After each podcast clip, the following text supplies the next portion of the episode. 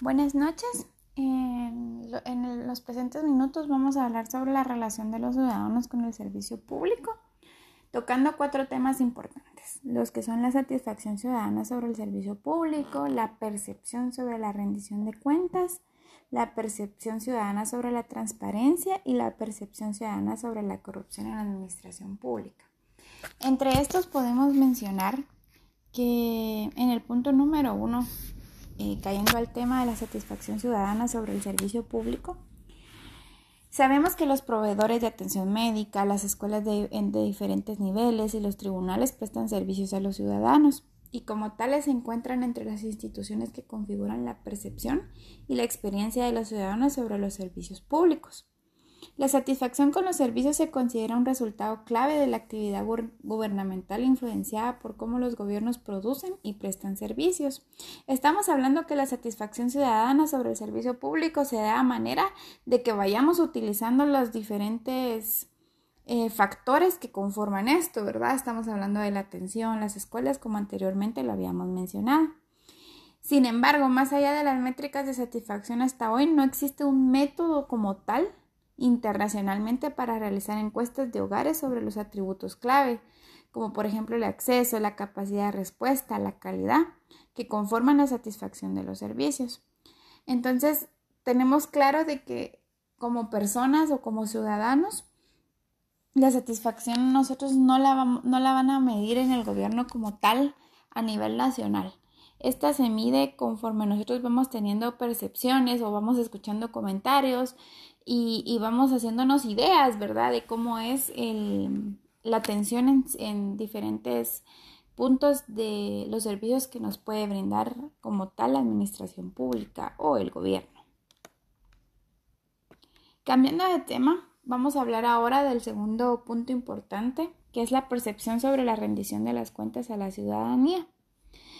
Eh, la rendición de cuentas se basa en divulgar información pública. Para ello, las entidades deben generar datos y contenidos sobre la gestión, el resultado y el cumplimiento de sus metas y las asociadas con el Plan de Desarrollo Nacional, Departamental o Municipal, así como la disponibilidad, exposición y difusión de datos, estadísticas o documentos por parte de las entidades públicas los datos y los contenidos deben cumplir el principio de calidad de la información para llegar a todos los grupos poblacionales y de interés. Estamos hablando de que en este punto es muy importante la ley de acceso a la información pública.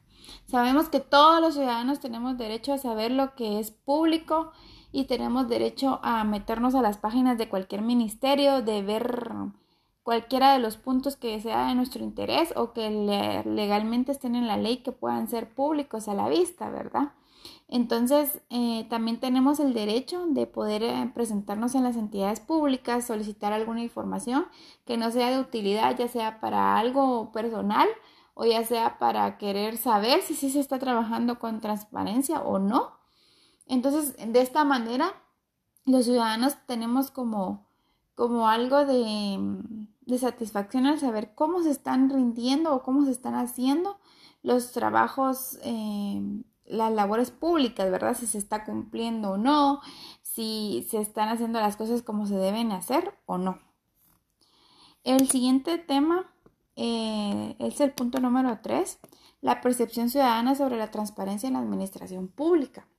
No se puede hablar de transparencia en la administración pública del Estado sin considerar el rol de las tecnologías de la información y la comunicación, y como consecuencia del gobierno electrónico, gobierno abierto y la nueva tendencia, el Estado abierto.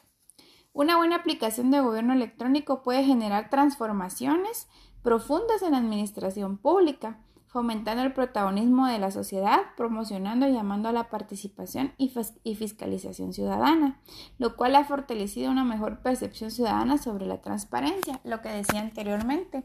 Ahora los ciudadanos podemos tener ese acceso a muchas cosas de la, administración pública, mucha información que es de suma importancia para nosotros, como por ejemplo el presupuesto del Estado, saber a dónde se en qué lo gastan, en qué lo invierten, a dónde se va, qué lo hacen y todas esas, esas cosas que los ciudadanos nos vamos enterando, que después puede hacer que todos en conjunto, eh, digamos, si estamos de acuerdo o no estamos de acuerdo, que alcemos la voz y que sepamos que lo que nosotros generamos como Estado o como, como ciudadanos que cumplen con sus impuestos y todo, sí se está usando para el buen beneficio del país. Como último punto, eh, hablaremos de la percepción ciudadana sobre la corrupción en la administración pública.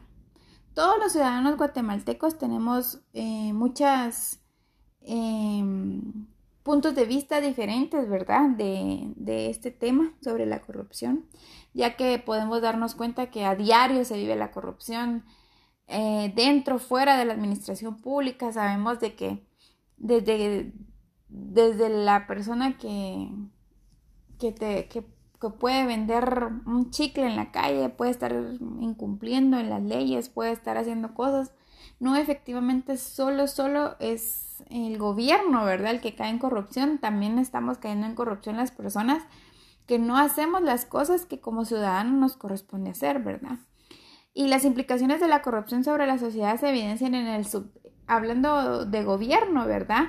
Eh, de gobierno nos damos cuenta que el subdesarrollo, en el incide de la prestación de los servicios públicos, el aumento de la desigualdad y la injusticia, la reducción de la inversión y la disminución de, la institucionalidad pública, ¿verdad? De la legitimidad de la misma, nos podemos dar cuenta de la corrupción, ¿verdad? Es donde nos damos cuenta y se evidencia el hecho de que el país está hundido en la corrupción.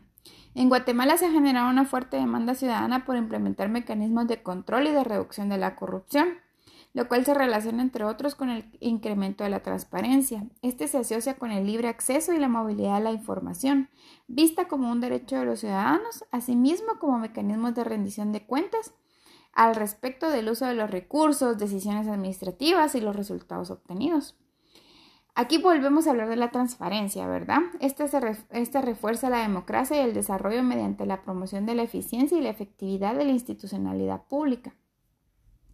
La inefectividad de la gestión pública es otro problema que presenta la débil capacidad que tiene una institución pública de responder a los desafíos de desarrollo que se enmarcan en sus responsabilidades y competencias asignadas de conformidad con su mandato legal podemos darnos cuenta que la percepción ciudadana sobre la corrupción va más allá de saber que si las personas están siendo corruptas o no. Nos podemos dar cuenta en las carreteras, en los hospitales, en las escuelas, en los pocos fondos públicos que se invierten en las personas de escasos recursos y todo eso va creando una percepción sobre la corrupción en Guatemala. Esto ha sido todo sobre lo que quería hablarles. Espero que les sea de utilidad. Gracias.